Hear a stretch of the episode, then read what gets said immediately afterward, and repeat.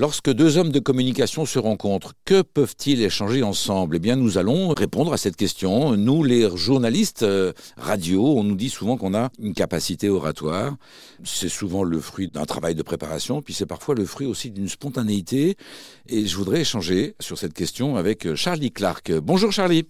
Bonjour Gilles, merci de me recevoir. Charlie, vous êtes un professionnel de l'art oratoire, vous accompagnez des dirigeants en art oratoire et vous avez dans votre itinéraire notamment présenté des journaux à la télévision. Oui, absolument. J'ai fait de la télévision où j'étais euh, journaliste animateur et aujourd'hui, euh, ça peut paraître surprenant, mais on va en parler. J'accompagne des dirigeants dans euh, leur technique de, de communication orale. Les accompagner, ces dirigeants, c'est euh, leur partager une capacité oratoire que vous avez. Euh, c'est-à-dire, le, sentiment, c'est les gens qui accompagnent à développer la, capacité de prise de parole en public, c'est des gens qui, eux-mêmes sont assez doués pour ça. Oui, oui ou, non. Et justement, moi, je voudrais euh, tout de suite rebondir sur, votre intro. Vous avez parlé d'art oratoire. Et précisément, chez, chez, nous, on a une conviction très forte, Gilles, c'est que l'oral, c'est pas un art et, moi, je veux qu'on arrête de dire que l'oral, c'est de l'art parce que euh, ça contraint des générations et des générations de personnes à rester euh, timides dans leur coin, euh, soi-disant parce qu'elles n'auraient pas eu le don de l'oral. L'oral, c'est pas un art. L'oral, il y a des techniques, il y a des méthodes. On peut presque dire que, c'est une science.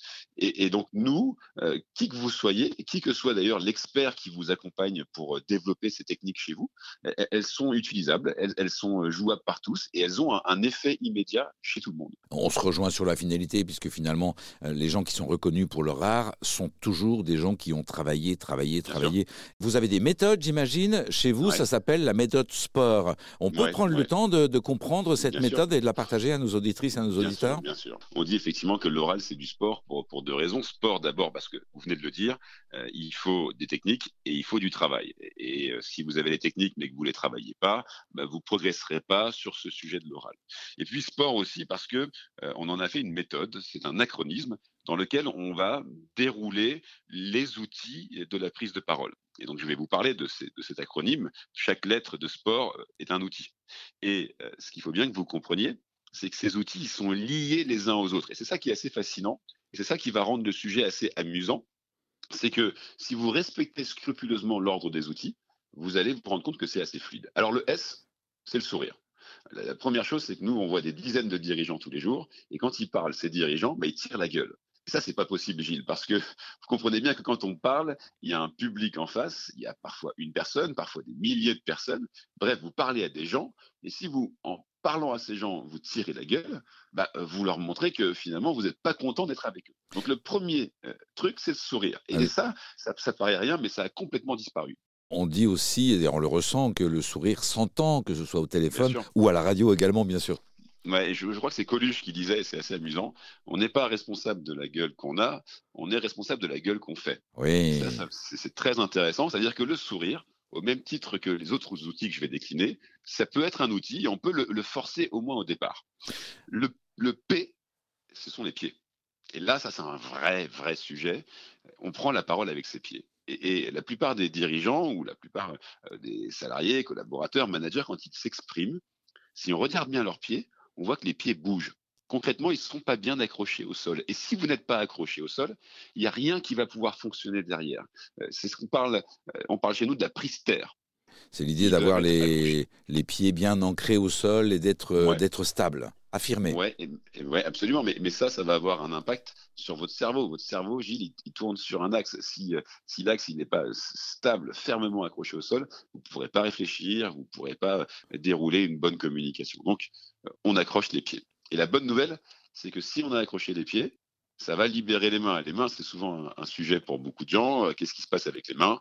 On est un peu nerveux, on est un peu stressé, donc nos mains, elles ont tendance à s'accrocher on parle d'autocontact. Alors, on, fait la savonnette, on frotte ses mains, on joue avec ses alliances, euh, on s'accroche les bras. Et, tout ça, en vrai, bah, c'est pas très intéressant pour le public qui est en face.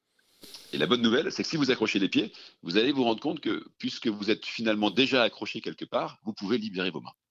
Et les mains, on a intérêt à les utiliser euh, sans être comme l'image de l'italien qui les bouge tout le temps, bien évidemment, mais de les écarter, de les ouvrir, de les, faire aller vers notre audience Ouais, parce que c'est euh, la, suite de la méthode. Les, mains, elles sont un peu notre propre chef d'orchestre. En communication orale, le son, c'est-à-dire ma voix, elle est liée à mon image. Et donc, si mon image, c'est-à-dire mon corps, mes mains principalement, ne sont pas engagées dans ma communication, ça va s'entendre aussi dans mon ton, dans ma voix. Et, donc, c'est pour ça qu'on libère les mains. On ne libère pas les mains pour euh, gesticuler, hein, bien sûr que non. On libère les mains parce que c'est exactement comme en vélo. Si vous voulez pas tomber, il faut se mettre en mouvement. Et le mouvement, c'est pas au niveau des pieds, c'est au niveau des mains. C'est donc euh, la troisième étape, le haut pour euh, ouvrir les mains. Une fois que vous avez ouvert les mains, vous allez donc avoir des, gestes et on va euh, vous encourager à faire ces gestes vers l'avant, c'est-à-dire vers ceux à qui vous parlez. Un, peu comme si vous leur tendiez des mains pour leur dire bonjour, pour leur montrer qu'ils sont importants.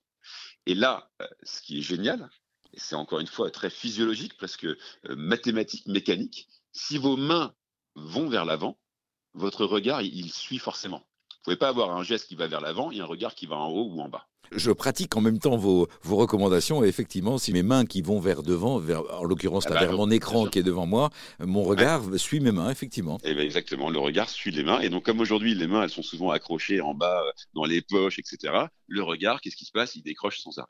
Et donc, le, le R de ce sport-là, c'est euh, ce regard, évidemment, adressé euh, au public qui est en face, mais encore une fois, grâce à, à, cette main, à ce geste que vous avez fait.